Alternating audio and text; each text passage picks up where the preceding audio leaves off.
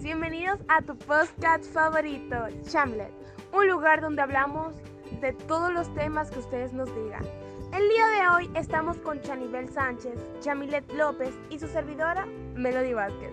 En el episodio de hoy trataremos de un tema que sé que es muy interesante y llamativo para todos. Chamilet, ¿nos dirías cuál es? Buenas, por aquí. Con mucho gusto, Mel. El episodio de hoy es sobre la televisión y el cine. Antes de iniciar, tenemos que saber que los objetivos de la televisión son formar, informar y entretener.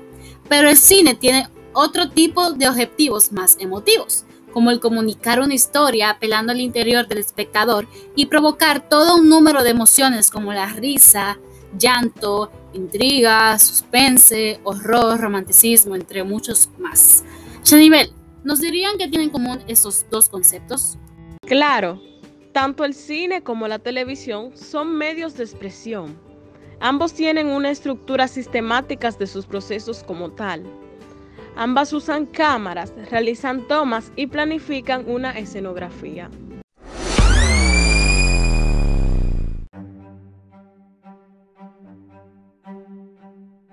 Aquí en Chamlet te damos consejos si quieres empezar en el mundo de la televisión o el cine.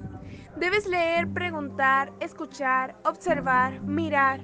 Construye constantemente tu punto de vista, viendo cine, leyendo, soñando, yendo a espectáculos de danza o incluso entrando en un bar y escuchando a los parroquianos que comen anchoas mientras interpelan al televisor.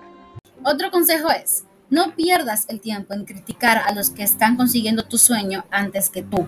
No pierdas el tiempo en quejarte de lo difícil que es todo, en maldecir a los que no te contestan las llamadas, los emails, las preguntas o incluso los ruegos.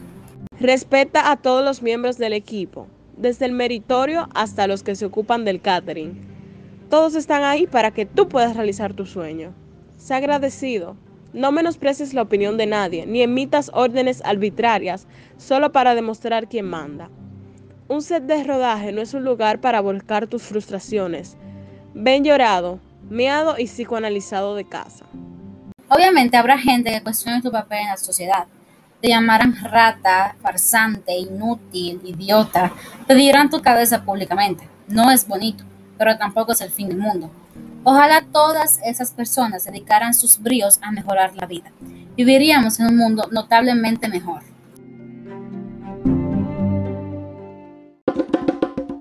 Así es.